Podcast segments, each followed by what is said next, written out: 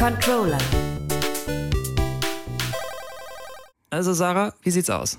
Also, allein vom Hype her lohnt sich Amok 6 jetzt schon.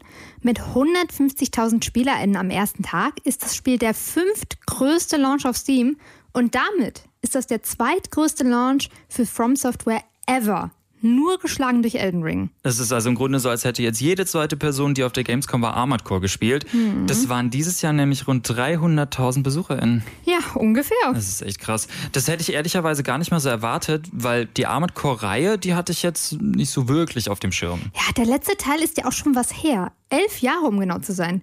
2012 äh, kam nämlich der letzte Teil, äh, also Armored Core 5, raus. Umso cooler, dass das Mecha-Game jetzt wieder zurück ist. Und was kann es dann so? Also vom Spielgefühl her ist Armored Core 6 wirklich ein Traum. Die riesigen Roboter fühlen sich wirklich wuchtig an und der Combat ist genauso knackig schwer, wie man es von den Entwicklern hinter der Dark Souls-Reihe gewohnt ist. In der Demo auf der Gamescom hat man dafür auch ein gutes Gefühl bekommen. Bei einem von drei Mechas konnte man eine Mission durch eine Fabrik durchführen, bei der ich ehrlicherweise auch schnell gestorben bin. Und da hat man dann auch gegen andere Mechas gekämpft? Genau. Die haben ähnliche Movesets wie du drauf, was definitiv zum Schwierigkeitsgrad beiträgt. Hm, ich verstehe. Also kämpft man sich alleine mit seinem Mecha durch verschiedene Levels. Ja, der Schwerpunkt liegt definitiv auf der Singleplayer-Kampagne, aber man hat auch die Option, sich in einem Arena- und Multiplayer-Modus auszuprobieren.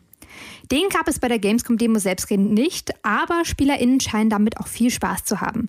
Wer also auf schwere Mecha-Kämpfe steht, kommt in Armored Core 6 Fires of Rubicon auf jeden Fall auf seine Kosten. Okay, also aus der Versenkung wieder aufgetaucht und direkt mit einem Banger wieder hier Armored Core 6. Ich danke dir für deine Einschätzung, Sarah. www.kölncampus.com www